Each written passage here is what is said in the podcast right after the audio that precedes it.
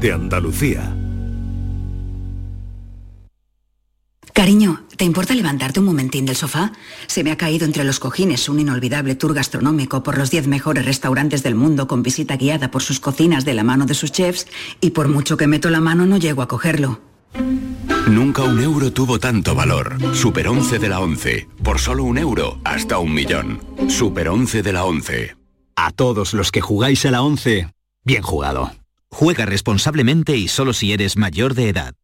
El 19 de junio de 2022 son las elecciones al Parlamento de Andalucía. Aunque vivas lejos de tu pueblo, de tu tierra, de tu ciudad, nada te impide votar. Sigue las instrucciones de la Oficina del Censo Electoral. Si estás inscrito en el CERA, puedes cumplimentar el impreso de solicitud que encontrarás en www.exteriores.gov.es. Remítelo hasta el 21 de mayo a la Oficina del Censo Electoral y te enviarán la documentación para votar. Ahora puedes optar por depositar tu voto en la oficina o sección consular del 15 al 17 de junio o enviárselo por correo certificado hasta el 14 de junio. Para más información consulta www.ine.es o www.exteriores.gov.es. 19 de junio de 2022. Elecciones al Parlamento de Andalucía. Infórmate llamando al teléfono gratuito 919-0622 o entra en eleccionesparlamentoandalucía2022.es. Junta de Andalucía.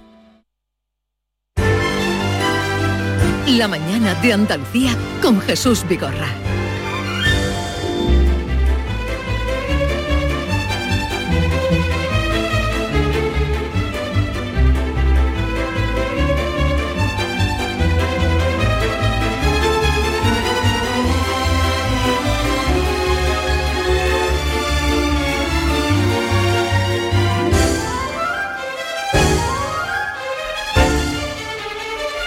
Las 10, 7 minutos de una mañana radiante.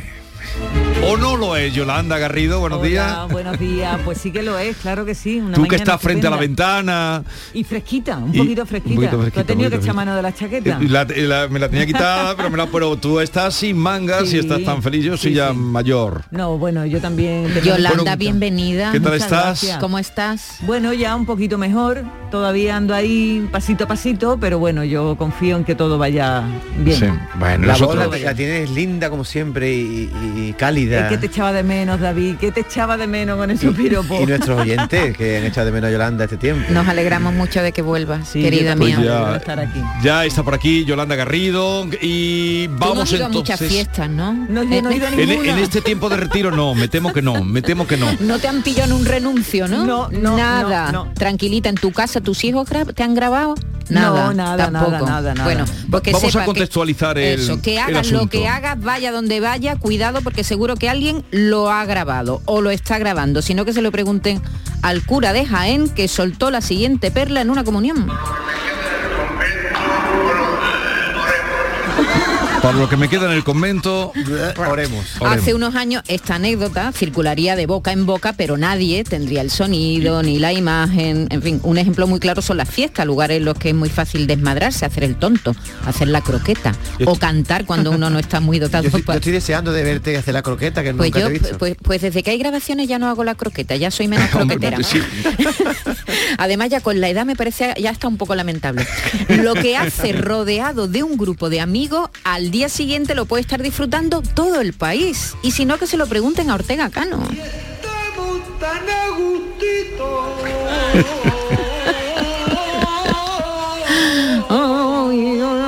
Hay un antes y un después las bodas tras este cantecito que se echó Ortega Cano en el año ya llovido, ¿eh? Ojo, en el año llovido. 1996, en la de- celebración lo de que la ha dado boda. de sí el esa tan y esa boda, ¿eh? lo que ha dado de sí, La seguimos boda de- hablando. De, Rocío Carrasco con Antonio David. Las redes están llenas de imágenes de personas pues haciendo el tonto en una fiesta, pero cuidado, ¿eh? Porque tampoco estamos del todo seguros dentro de la privacidad de nuestra vivienda. Recuerden el caso del vídeo sexual de Olvido Hormigos, lo hemos comentado antes, eso fue en el 2012. Y el último es Ahí yo creo que empezó un poco también todo, ¿no? Ahí empezó un poco Sí, todo, a sí, ver un poco esta la- historia. la fuerza que puede tener Hace 10 destructiva años, un 10 móvil años. y una grabación. Y el último escándalo, lo, lo hemos comentado, ocurrió hace solo dos días cuando un futbolista británico pues tiene su boda pendiente de un hilo al difundirse una foto acostado con una mujer que no es su novia. Bueno, pero no hay quien se libre de ser grabado o fotografiado, ni anónimos ni famosos. Otras víctimas han sido Ana Obregón, Miki Molina, Hugh Grant, Robin Williams y tantos y tantos otros. ¿Es usted de lo que los graba todo, todo? ¿Le molesta que otros lo hagan? ¿Le ha hecho la cruz a un pariente que no, no para con el dichoso móvil? ¿Ha dejado hacer el tonto en la fiesta por temor a que lo graben? 670 940 200. Sigue todavía, Ortega. Ah, que todavía. ¿Tú ves ahí? Desde el año 97 sigue todavía. Se ha venido arriba Ortega Cano. Vamos a ver, sometemos esta, en fin, esta propuesta a la experiencia de nuestros oyentes o el parecer o su opinión. Yo creo que el problema mm, reside en que estamos todos muy mediatizados y que lo tenemos que tener todo colgado en las redes sociales, no solo el vídeo, sino también la foto. Entonces, ese es el, el gran problema. No obstante, lo de los vídeos, yo cada vez que he tenido que grabar algo ha sido algo familiar y con consentimiento. A mí esto de que la gente grabe sin consentimiento y cuele me parece un poco, eh, cuanto menos surrealista, ¿no? Porque no olvidemos que está el derecho al, a- al honor, la intimidad y la propia imagen y no podemos, y no podemos obviarlo. Además, mm, yo soy usuaria de redes sociales, yo cuelgo vídeos en distintas redes, tanto TikTok como YouTube. De hecho, tengo eh, un canal donde mm, con todas las conferencias estas que se han hecho online, porque soy investigadora, eh, cuelgo mi- mis temas de investigación y, yo creo que son útiles. Pero bueno, siempre digo, mm, manteniendo el derecho al honor, la intimidad de la propia imagen, no nos lo podemos olvidar de ello. En fin, un beso muy fuerte de Salud Flores. Y por favor, si podéis felicitar a mi padre que hoy es su cumpleaños, Manuel, os lo agradezco. Felicidades. Manuel. Manuel Flores. eh, Manuel Flores, el padre, ¿cómo se llamaba de, ella? De salud. Salud. Salud. Pues en nombre de tu hija Salud y en el nuestro propio, felicidades. Oye, pero yo le voy a, yo le voy a hacer un- una puntualización a salud. Dice sin consentimiento. Yo me voy a, a proclamar aquí un poco culpable de algunas cosas. Por ejemplo, yo soy muy disfrutón y no saco el móvil nunca. Pero si de pronto hay una situación divertida, yo no tengo redes sociales, por tanto, cuando lo grabo, porque veo que es una cosa excepcional, digo, ostras, Maite está haciendo la croqueta, eso no lo va a hacer en 20 años más. Te grabo, pero. ¿Se, es- ¿Se habrá enterado algún andaluz? ¿Habrá dejado de enterarse que yo hago croquetas? Pero es que no te, bueno, no te he visto todavía. El caso es que yo lo grabaría, pero yo no lo grabaría para difundirlo, sino para verlo y reírme contigo después. Pero, no te Pero puedo ¿qué es, a ver, ¿qué es hacer la croqueta? Tírate al suelo. Y, Y rodar. y rodar. Y rodar, eso, y eso lo haces tú. Sí. Sí. Pero, lo hace muy bien. a ¿eh? menudo. Cuidado. A menudo. Solo algunas veces. Aló, buenos días. Soy Pili, de Sevilla. Mira, yo nunca he grabado. Yo no soy de las que suelo ponerme a grabar, porque yo el móvil un poco lo entiendo. Pero que me graben a mí, hombre, según donde sea, porque a mí no me gusta que me graben ni por la calle ni en el autobús. Pero por ejemplo en la comunión de mi nieta el sábado, como me hinché de bailar y de todo, pues se hincharon de grabarme. Me da igual, a mí me da igual que me graben. Así que nada, un besito a todos. Claro, Ay, mi pero- Yolanda, que la echaba yo mucho de menos, Hombre. que no sabía que le había pasado, mi reina, qué alegría me ha dado de Ay, escucharte. muchas gracias. Soy Pili, Yolanda, bonita. Muchas gracias, muchas gracias, Pili. Un beso grande. Lo que Te dice. lo juro que te echa mucho de menos, Yolanda, reina. Ahí está, como Ortega Cano, para.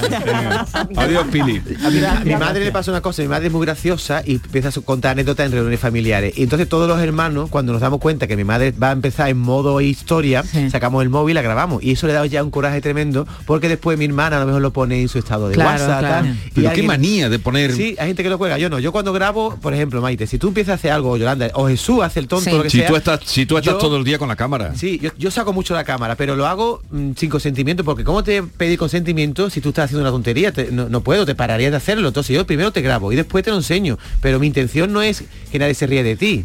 Sí, pero lo pero tienes. la Pero mira- diferencia está también en grabarlo y que después hay gente que lo sube sin Esa permiso. Ahí es la, está, la ahí diferencia. Una cosa es que tú se lo enseñas al, al interfecto y otra cosa es que tú lo subas a tus redes sociales. No. Pero hablando de lo que tú decías de tu madre, hay veces que haces una estrella a alguien. La abuela de los dragones. Sí, sí. Imagínate ese nieto, esa nieta que subió los vídeos de la abuela de los dragones reaccionando, viendo. Y la bien. abuela no lo sabía. Y la abuela al principio no lo sabía y ahora ya se ha convertido en una profesional. Sí, sí. Buenas, pues yo sí soy de los que he grabado, pero también es verdad que he sabido cuándo grabar, qué tontería grabar, qué hace la gente, entonces, pero para compartirla entre nosotros, no para compartirla con la gente de la calle. Pero no, ya, ya no lo hago. Ya no lo hago porque puede ser que algún día meta la pata y no, no quiero meterla. Venga, hasta luego, buen día. Gracias. Si, si estuviera aquí nuestro experto en protección de datos, que es Jesús Acevedo, diría, si es para tu uso doméstico, puedes hacerlo. Otra cosa es cuando ya se sale del uso. Sí, pero el uso doméstico incluye, por ejemplo, el WhatsApp familiar en el que hay muchísima gente. ¿Eh? Yo creo que no, porque Ah. en el grupo de Bueno. WhatsApp familiar ya Y hay yo 20 creo que la diferencia es si tú estás en un sitio privado o no. Porque si estás en la calle, pues perdona que te diga, estás en la calle. Esa es la diferencia, ¿no? Ah, A, a que estés en tu casa y te graben desde una ventana haciendo el tonto Claro, tú en el jardín mucho peor. o haciendo A, a este respecto, Sí. eh, que citabas tú a Jesús Acevedo, mm, me manda un mensaje y dice, si quieres que te graben un vídeo sensible y lo difunden, puedes pedir que lo retiren urgentemente en el canal prioritario de la Agencia de Protección de Datos. O sea, si te graban un vídeo sensible, Ujú, ya que tú sabemos, no quieras que- íntimo, que- y lo difunden, puedes pedir que lo retiren urgentemente. Ahora, el tiempo que tardarán en retirarlo es gratuito además hacer esta, esta petición a la Agencia de Protección de Datos. Jesús Vigorra, Maite, David, ante todo, muchas gracias por vuestro programa.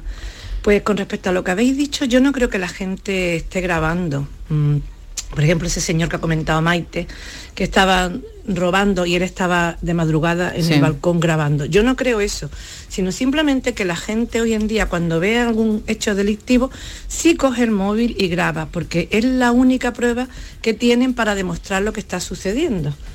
Se llama a la policía, pero la policía tarda en venir, en 15, 20 o lo que sea, minutos, a lo mejor en 5 minutos hay suerte que están allí, pero es que en esos 5 minutos el que esté haciendo cualquier estropicio Ya se ha marchado. Entonces la única prueba que hay es el grabar.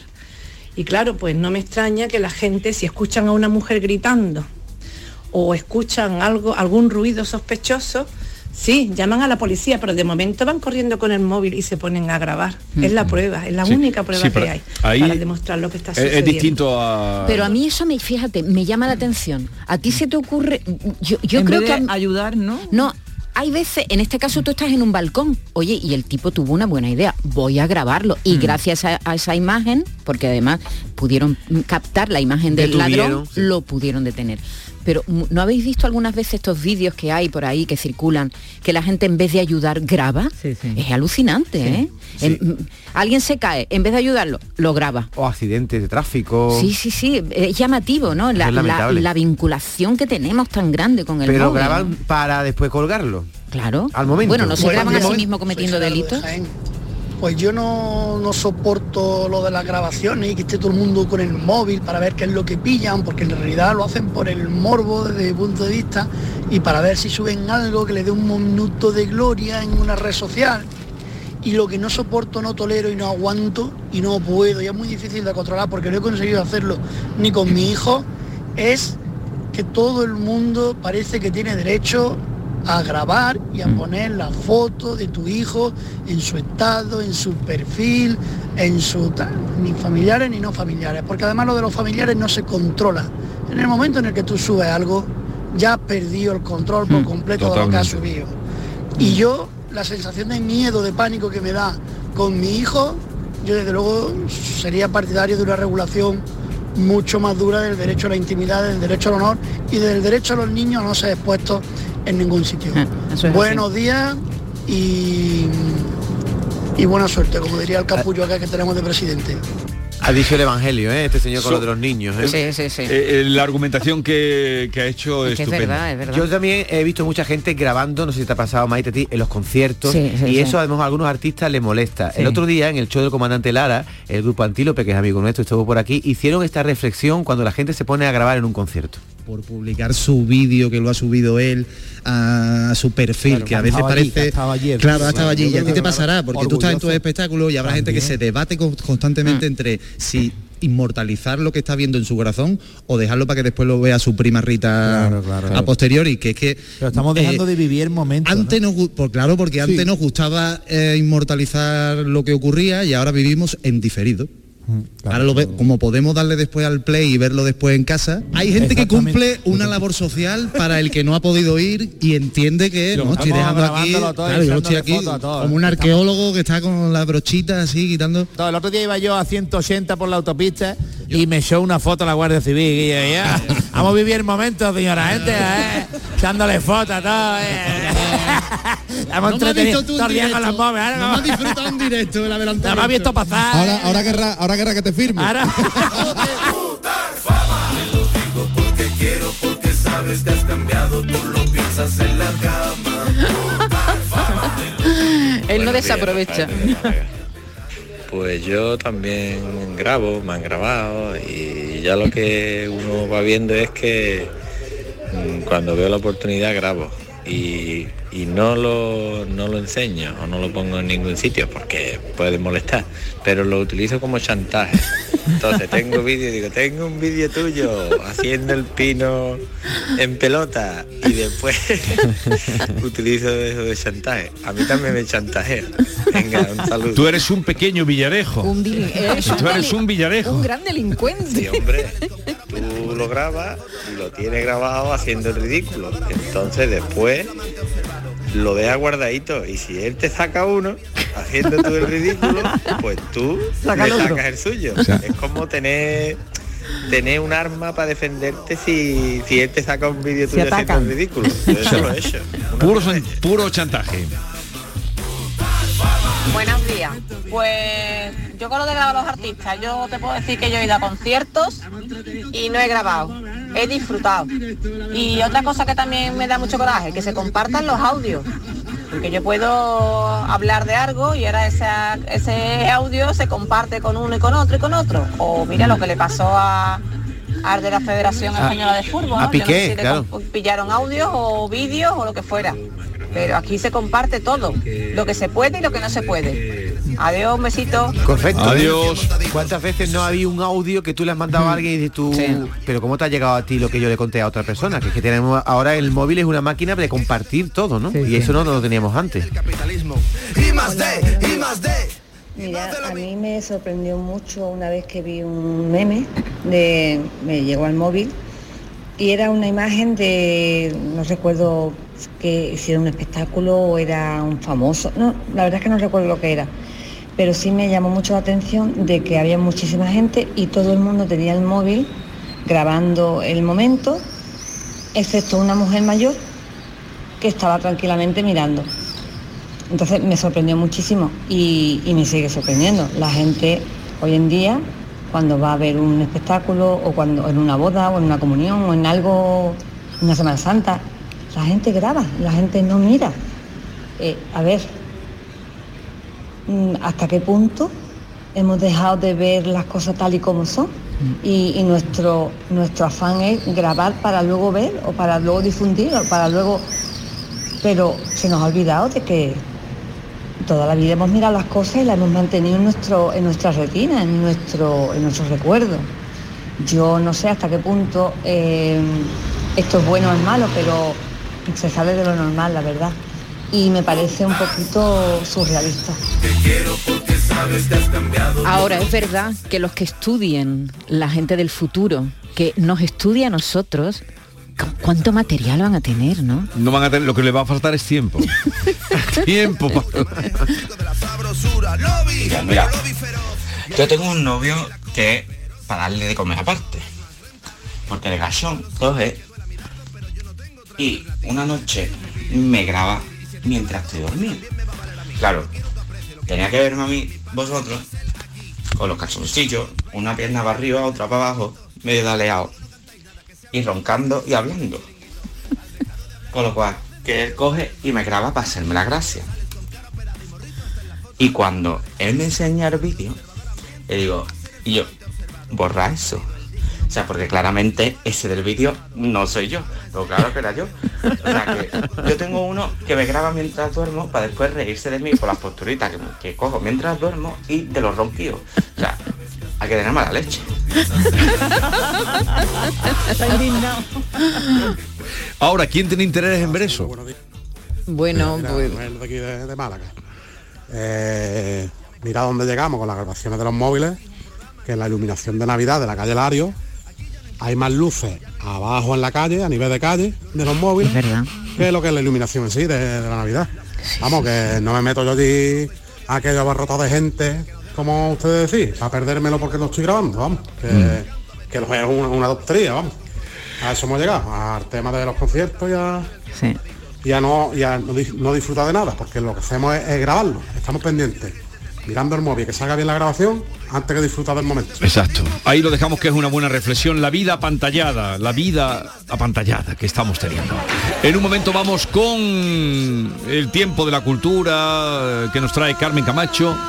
¿Y este todavía sigue? Todavía sigue. Sigue y sigue. Está Agustito el hombre. Desde el año 97 que lleva el hombre Agustito.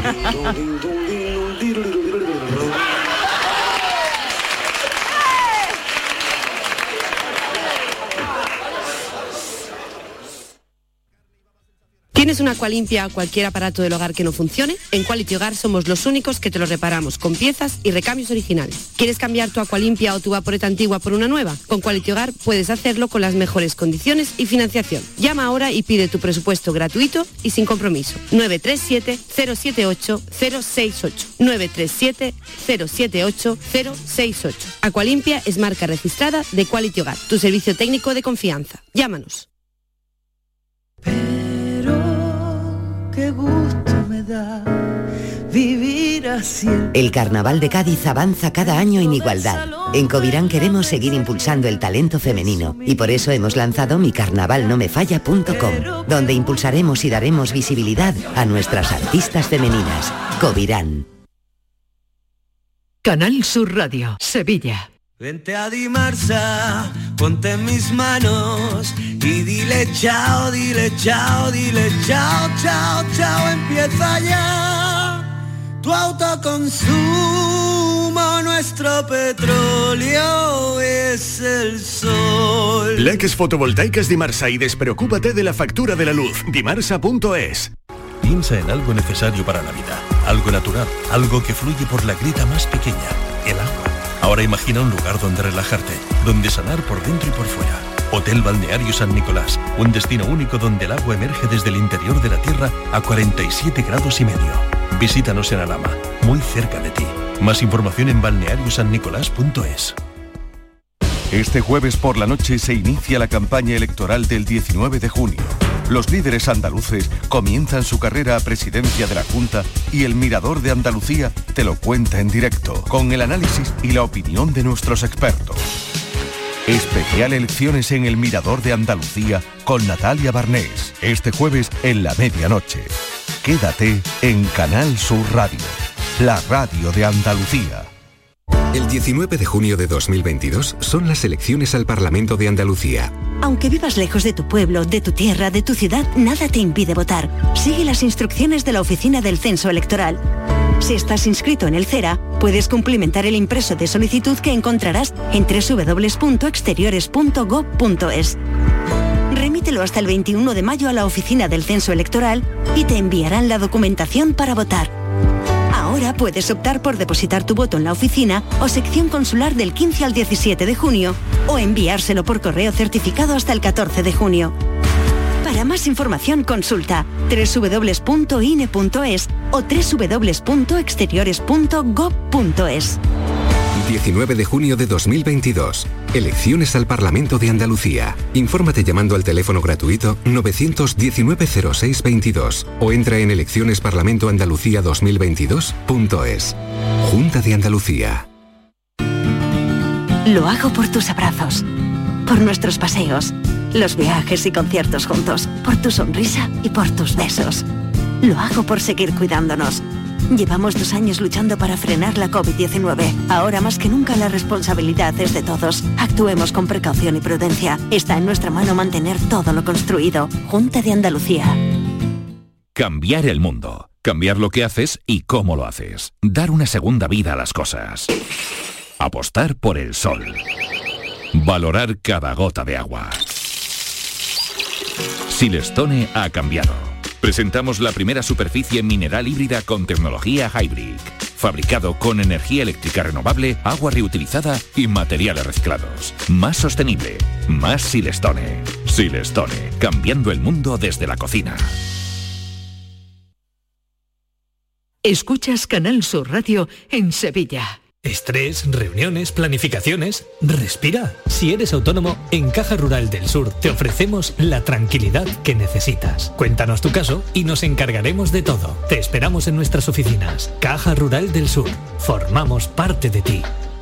Si necesitas un electrodoméstico, ¿por qué pagar de más en grandes superficies? Ven y paga de menos en Tiendas El Golpecito. Tus primeras marcas al mejor precio y una selección de productos con pequeños daños estéticos con descuento adicional y tres años de garantía. Tiendas El Golpecito. Ahorra hasta el 50% en tus electrodomésticos. 954 100 193 y tiendaselgolpecito.es. ¿Te has enterado de las nuevas aperturas del centro comercial Los Alcores? Springfield totalmente renovado y con moda de mujer. Stradivarius con su nueva imagen y más moda. Próximamente abrirá JD y en GIS podrás encontrar todo en equipamiento para el hogar. Pero no solo eso. Vuelve TGB con su 2x1 los jueves. No te lo pierdas. Ven y descúbrelo. Autovía A92, salida 7 en Alcalá de Guadaira. Centro comercial Los Alcores. Mucho donde disfrutar. Tenemos con nosotros a Ceci, de Quality Hogar, nuestro servicio técnico de confianza. Ceci, si tenemos una limpia averiada, ¿la reparáis con piezas y recambios originales? Por supuesto que sí, Maite. Somos la única empresa que tenemos piezas y recambios originales. Pero no solamente una limpia, cualquier aparato del hogar que no funcione. Puede ser un robot de cocina, una radiofrecuencia, una magnetoterapia, sea de la marca que sea, te lo vamos a dejar como nuevo. Llámanos ahora y pide tu presupuesto gratuito y sin compromiso. 937 078 068 937 078 068. Por otra parte, si tienes una máquina de Aqualimpia o de cualquier otra marca cogiendo polvo y ocupando espacio porque ya no la utilizas, en Quality Hogar te damos la opción de poderla cambiar por otro producto de tu elección de nuestro amplísimo catálogo. Además, en Quality Hogar tasan tu máquina antigua con hasta 800 euros para que puedas adquirir cualquier otro producto de la altísima calidad con las mejores condiciones y financiación. Llámalos ahora mismo y no dejes escapar esta oportunidad. 937 078 068 937 078 068. Además, si en tu caso quieres volver a utilizar la Aqualimpia que ya tienes, pero no recuerdas cómo funciona, enviaremos un técnico a tu domicilio para hacerte una demostración y un mantenimiento del equipo, para que así puedas sacarle el mayor partido y alargar la vida de la máquina. Llámalos ahora al 937 078 068 937 078 068. Aqualimpia es marca registrada de Quality Hogar.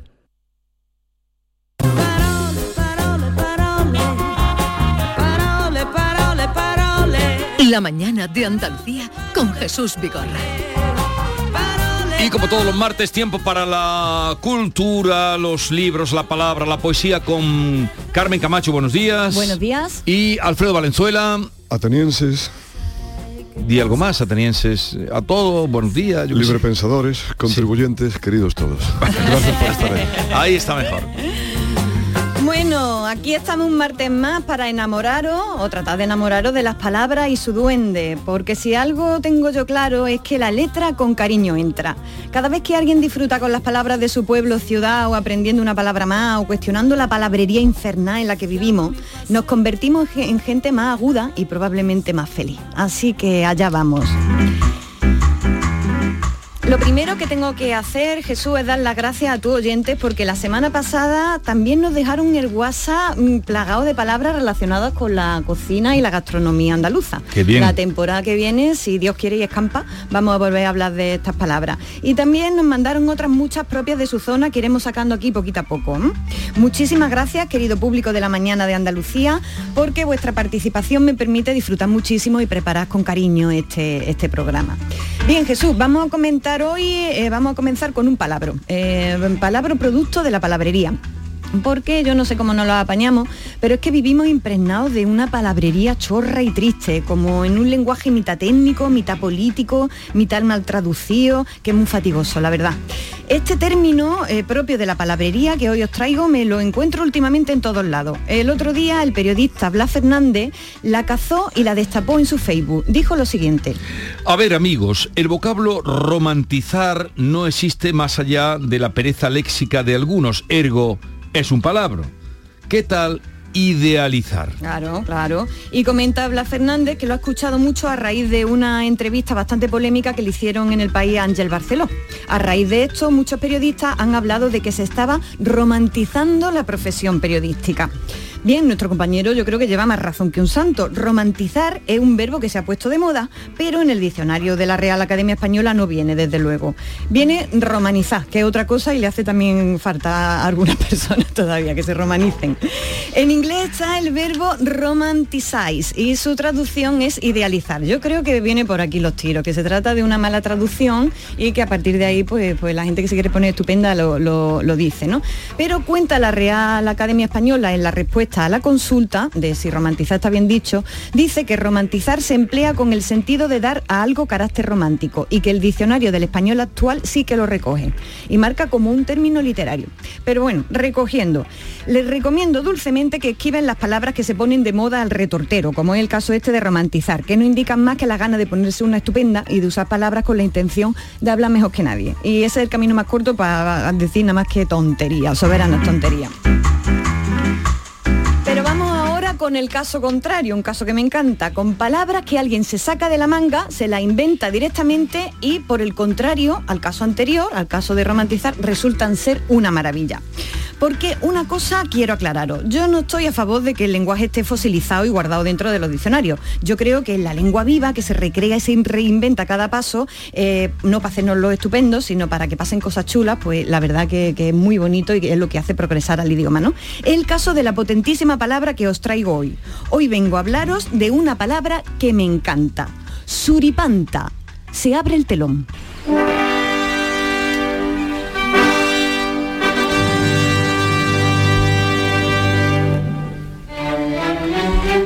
Suripanta.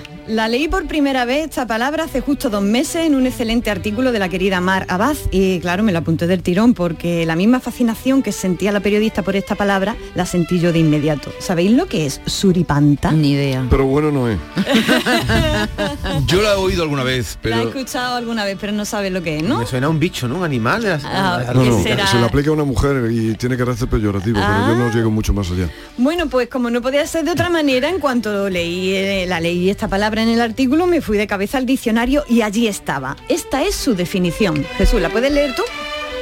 Primero, con uso despectivo, mujer ruin, moralmente despreciable. Segundo, mujer que actuaba de corista o de comparsa en el teatro.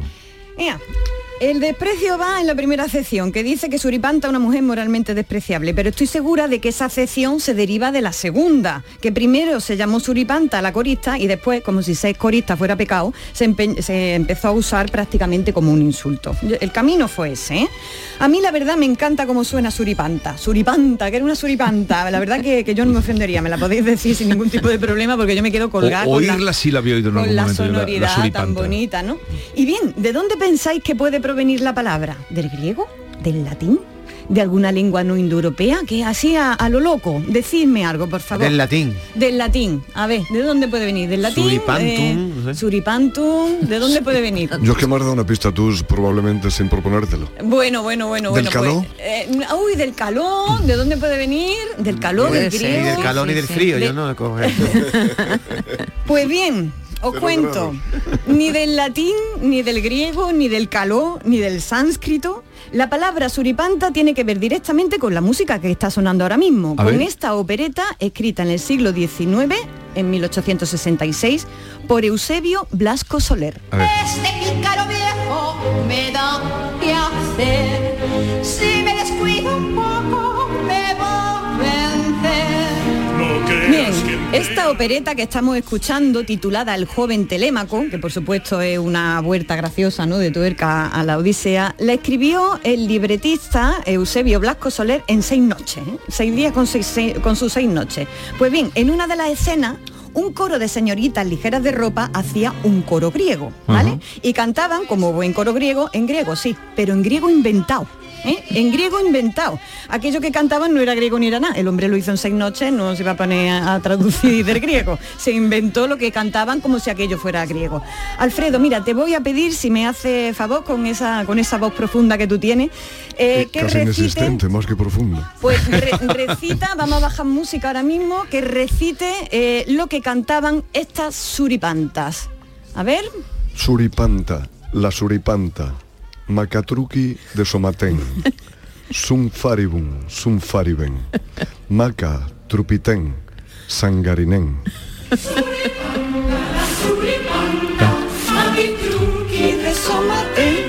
suripanta, la suripanta, macatruqui de Somatén, faribum, fariben.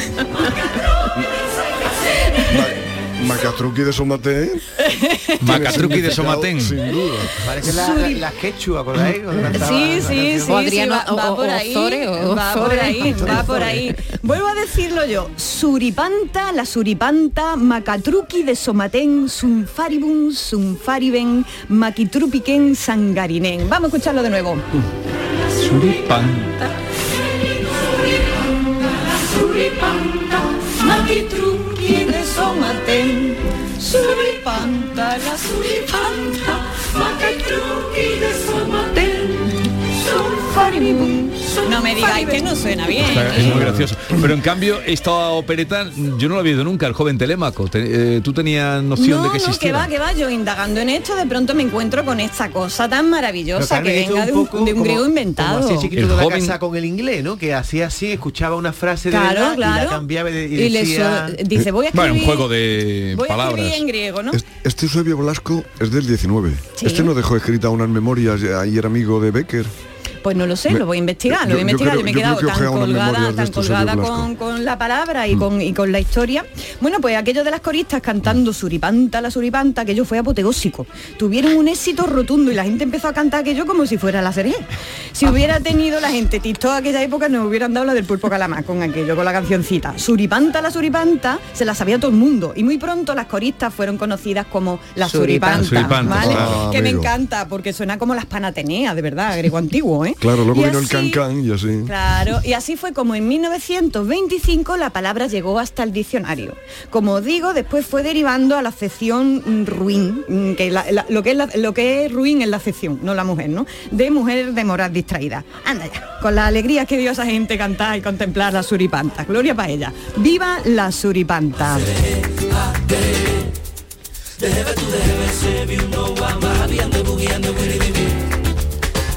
Pero es que la zarzuela y sobre todo lo- los estribillos o las canciones que tenían éxito eh, calaban rápidamente Claro. en el pueblo y las cantaba. ¿eh? ¿no? Y a día de hoy yo llevo cantando lo de la suripanta dos días, ¿eh? No, por eso entonaba muy bien. claro, porque me Espérate el día que lo aprenda. Uy, uy, miedo me da la suripanta esta. A ver, eh, quienes quieran enviarle palabras, propuestas, sugerencias, se admiten a el, bien al correo, al correo, al teléfono nuestro del WhatsApp 679 40 200, 679 40 200 o al Twitter de Carmen que es arroba, ya saben ustedes, hay Carmela A con 5 A finales. Hay Carmela A. Aquí sí que podríamos decir, y sin carácter de corrección política, palabras y palabras. Palabras Sí, y sí, palabras. Sí, totalmente, totalmente. Por cierto, el otro día leí, ya que estamos hablando de palabras, que no sabía que existía, comprobé y existe, que vosotros no sé si la habéis conocido. Digo, esto es un error de un- una errata que ponía Sandio. Sandio. Ah, no, Sandio. sí, eso es medio tonto. Eh, sí, se sí. sa- se- un tío Ah. Sandio es un medio tonto. Pues sí. dicho usted, un Sandio, no me, lo me estáis dando ideas. Vamos a un programa de maneras de decir tonto a la San- gente así bonita Bueno, y florida. Tres programas. Sandio es un medio tonto, un necio, un simple. Sandio. Sandio, Sandio. Un, un badulaque. Venga, vamos ahora contigo con Alfredo Valenzuela a ver qué, qué- con qué nos sorprende hoy.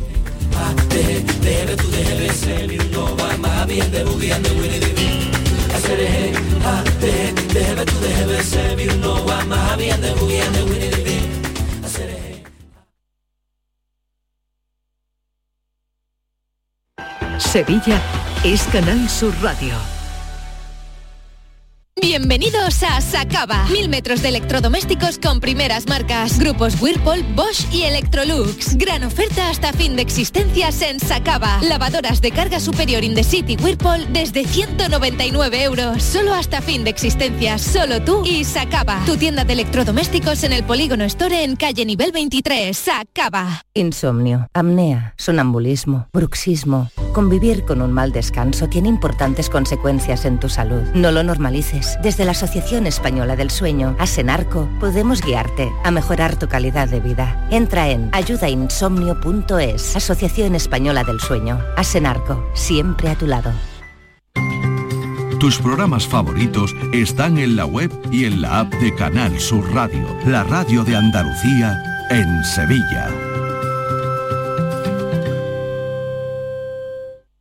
En Canal Sur Radio, por tu salud, responde siempre a tus dudas. Hoy es el Día Mundial sin Tabaco. En el programa de hoy queremos conocer tus experiencias y contaremos con los mejores especialistas para resolver en directo tus dudas y preguntas. Envíanos tus consultas desde ya en una nota de voz al 616-135-135. Por tu salud, desde las 6 de la tarde con Enrique Jesús Moreno. Quédate en Canal Sur Radio, la radio de Andalucía.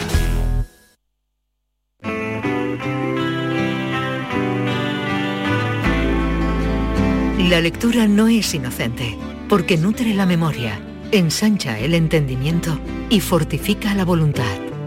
También construye criterios, alumbra ideas y propicia la reflexión. La lectura es un bálsamo con múltiples propiedades y por eso Alfredo Valenzuela nos lleva al Bálsamo de Fierabras. Atenienses todos con ustedes, Alfredo Valenzuela, a ver con qué nos sorprendes hoy.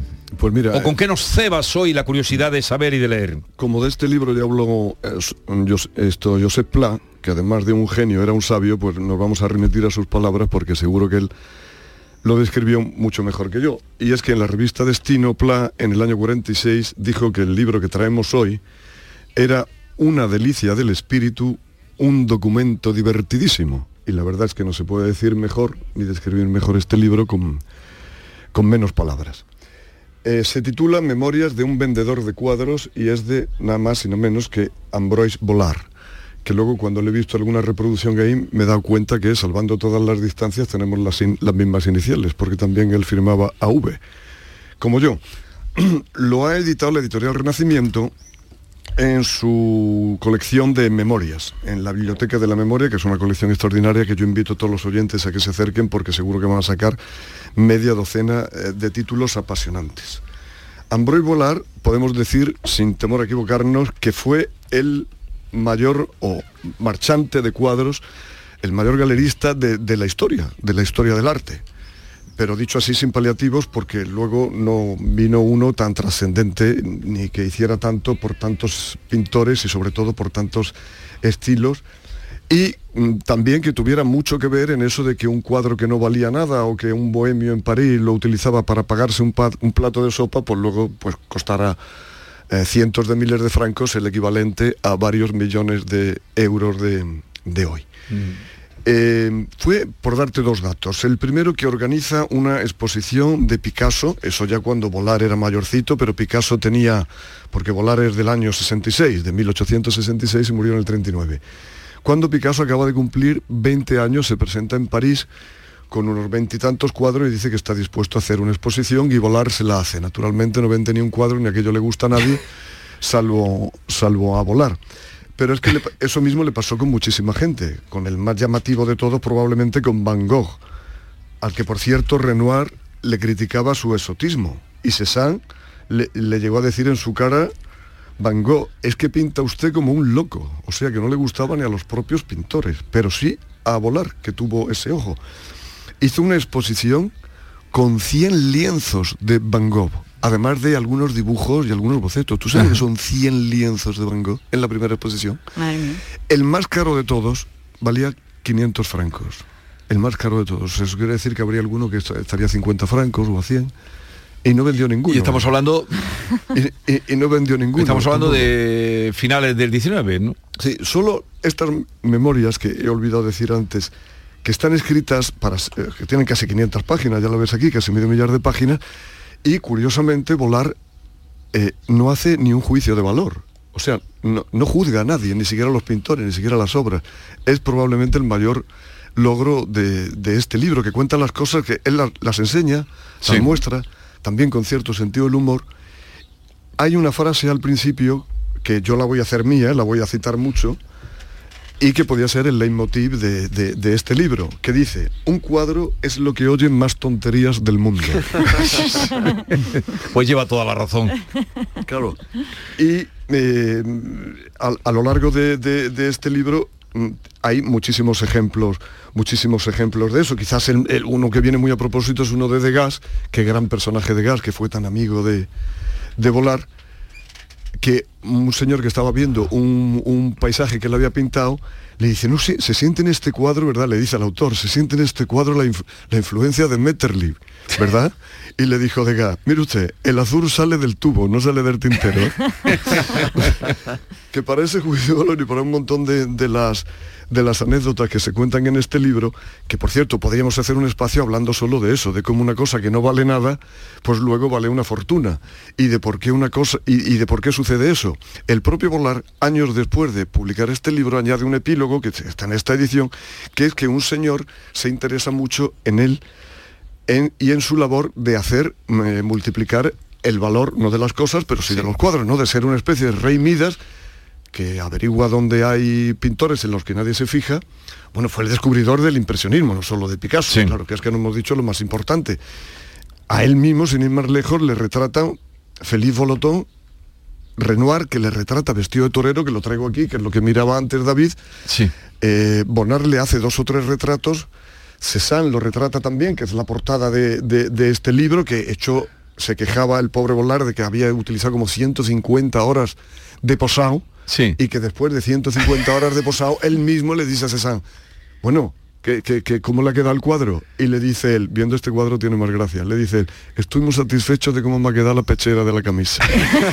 Porque como veis aquí el cuadro tiene unos Pero el toros el oscuros, es tremendos, pero la pechera Sí, de la camisa, es- que, Claro, tiene, que eh, no una pajarita y la, y la chaqueta la tiene cruzada, la tiene atada, la tiene a- abrochada. Decían que no era Pues muy es- es- es muy agraciado, blanco, ¿no? Volar, que tiene la cabeza combada, la nariz de bulbo, que no era muy guapo volar. Bueno, sí, ahí lo tienes, efectivamente, no era un hombre guapo. Este es el, el más realista quizás de todos, es el de Balotón, que se le ve que tiene mucho un bigote como Nietzsche, algo de, y una nariz de boxeador, efectivamente, y es un hombre así de rasgo un poco grueso. Pero con este retrato que tienes aquí, que es el que le hace Picasso, que es meramente cubista, que es meramente cubista, pero se ve que es él chulo, perfectamente. Hasta el punto de que cuando lo cuelga a volar en su galería, el, el retrato que le hace Picasso, hay una anécdota mm, que es, un- que es una auténtica maravilla. Eh, casi nadie lo entiende. Dice, pero esto que nadie entiende el cubismo. Es el Mm. primer cuadro cubista que ven y no lo entiende. Pero sin embargo, ahí en la galería hay un niño de seis años que se va para el cuadro, lo toca con el dedo índice y dice, lo voy a decir en español, sé decirlo en francés, c'est volar. Se vola- ¿no? Pero dice, Claro. este es volar, dice el niño, o sea que el niño de seis años, el niño de seis años lo ve y, y- y- y ve perfectamente que es el Pues, señor que está Alfredo, perdona, en ese cuadro en concreto parece que este hombre tenía tendencia a quedarse dormido en público y que Picasso lo pintó dormido, ¿no? Bueno, tienes, eh, sí, no, Picasso lo pintó dormido y tenía una gracia, porque el de Bonars, lo ves que está sujetando un gato. Sí. Sí. Y es un gato muy rebelde, muy arisco que tenía Bonar y le dice, no, tú te posas, que parece que él está dormido, ¿no? Lo que está es mirando el gato. Dice, posa con, esa idea. Y él, y él cuenta en sus ¿Le dio el memorias... gato para que no se Él durmiera? cuenta en sus memorias que, que en ese cuadro no se pudo dormir, que no se pudo, que no se pudo O sea, le dio el gato ten- como Coppola le dio el gato a, a Marlon Brando para que hiciera algo con las manos en el padrino, que eso Claro, es así, claro, cogieron claro. un gato callejero. Y está ahí acariciándolo todo el tiempo. Pues un poco de esa manera, porque él tenía que estar agarrando el gato y eso le impedía dormirse. Qué bueno. A, a mí la que más me parece más entrañable, porque entrañable es el personaje de una cosa que no vale nada y que luego vale una auténtica fortuna, ese es el gran Toulouse-Lautrec, claro, Ya. que era amigo de todas las suripantas, de todas las coristas y de, y de todas esas pobres mujeres que trataban de ganarse la vida en el mundo del espectáculo y anejos. Y pintó una vez, eh, decían que hubiera sido un gran, Volar lo dice también, que hubiera sido un gran pintor de muralista, un gran muralista, Sí. que nunca se ejercitó en eso hasta que una, una de sus amigas, que tenía una barraca, en la que primero hacía cancán y luego exhibía fieras, ella decía que era fiera lo que tenía allí en la barraca, Lo que se veía. pues él gratuitamente o a- seguramente a cambio de un par de, pato- de platos de sopa, le pintó todo un escenario, todo el fondo Ah. de la barraca se Sí. lo pintó Toulouse-Lautrec. Era en una época en la que si él hubiera dicho de poner un cuadro en la Academia Francesa, Sí. no es que no se lo hubieran aceptado, es que se hubieran reído de él en su cara. Claro. Bueno, pues solo 20 años más tarde, fíjate tú que poco Ajá. tiempo, solo 20 años después de eso, de que se hubieran reído en su cara, Sobrevalorado. aquella buena mujer se murió, los amigos cogieron la, como Toulouse-Lautrec ya valía algo, cogieron el escenario aquel y lo trocearon, que es una cosa Sí. que, te- que se ha hecho mucho en la historia del arte, cuadros que se han partido Sí. creyendo que se va a vender más o se va a vender mejor, disparates de ese tipo.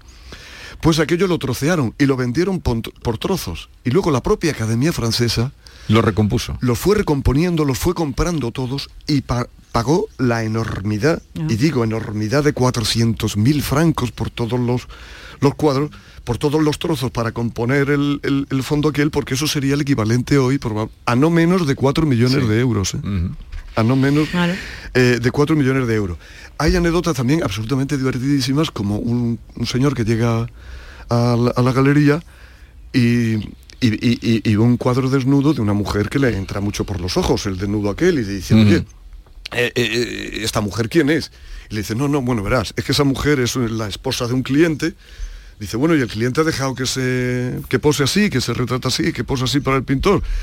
Dice, bueno, sí, verás, es que el pintor lo que ha hecho ha sido un estudio de la cara y de Sí. la cabeza. Y luego se lo ha llevado a su estudio. Y allí, con una con una modelo profesional y que él tiene, pues ha- le ha puesto el cuerpo de la moneda y ha terminado, de la, de la modelo y ha terminado de pintar Ah, el qué cuadro. buena idea.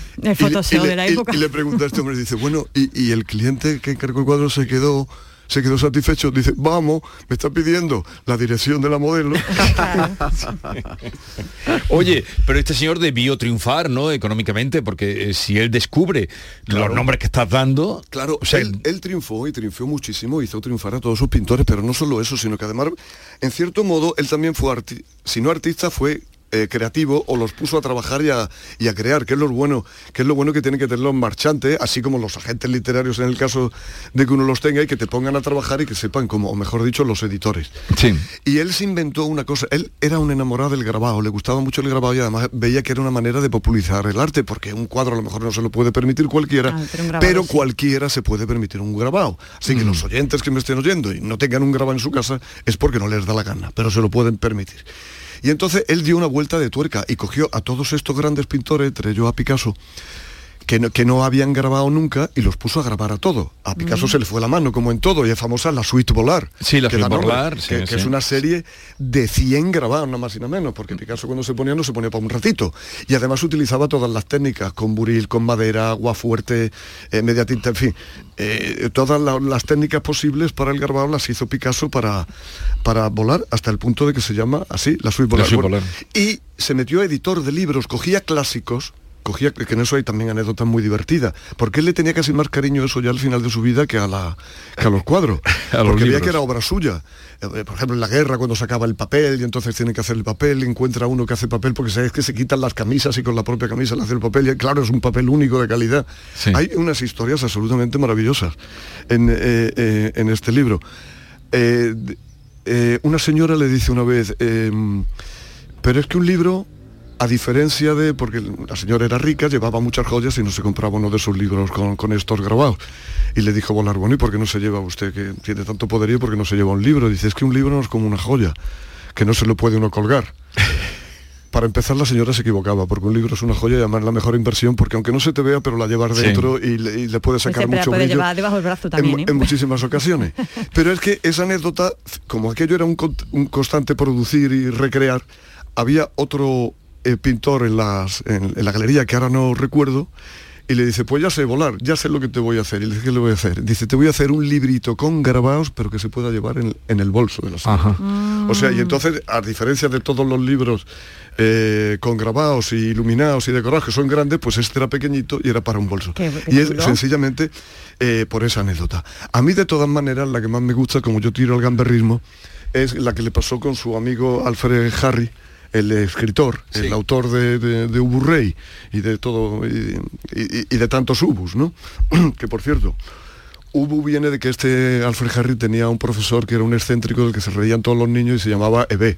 Entonces este le lo, lo único que cambió fue la vocal y fue Ubu. Ubu. Por cierto, en este libro está también la explicación del por qué el, el impresionismo se llama el impresionismo. Así que si a mí no me da tiempo a contarla... No- no te va a dar vayan- tiempo a contar. Que vayan a la librería. Alfred Jarry sencillamente iba con un revólver siempre. Ajá. Y cuando había bullas o colas y eso, sacaba el revólver y pegaba un tiro al, Se quedaba solo. pegaba un tiro a- a- al aire para que la gente se apartara. También lo hacía cuando iba en bicicleta, había bicicleta, iba a Tasco que no me tome tener un timbre, a en los carriles bici porque entonces la apañamos. Y un día estaba él en el parque, un día estaba él en el parque con el revólver pero haciendo pruebas de puntería y había unos niños jugando. Sí. Y se fue una señora para él y le dijo, pero señor, señor, que me va a dejar usted sin hijo. Entonces el otro dejó de parar y dijo, señora, no se preocupe que le hacemos otro inmediatamente. Vaya tío. Título del libro. Memorias de un vendedor de cuadros, Ambroid Volar, en la editorial Renacimiento. Y con estas pastillas que me ha vendido el farmacéutico que cuestan 9 euros, que yo le dije que se equivocaba y me estaba vendiendo Viagra, espero tener bien la garganta el martes. Se te ha oído perfectamente. Pero ojalá y, y la editorial Renacimiento tenga compensación con estos libros tan extraordinarios o como tú los muestras, que seguro que serán así. Hasta la semana que viene. Hasta la semana que viene.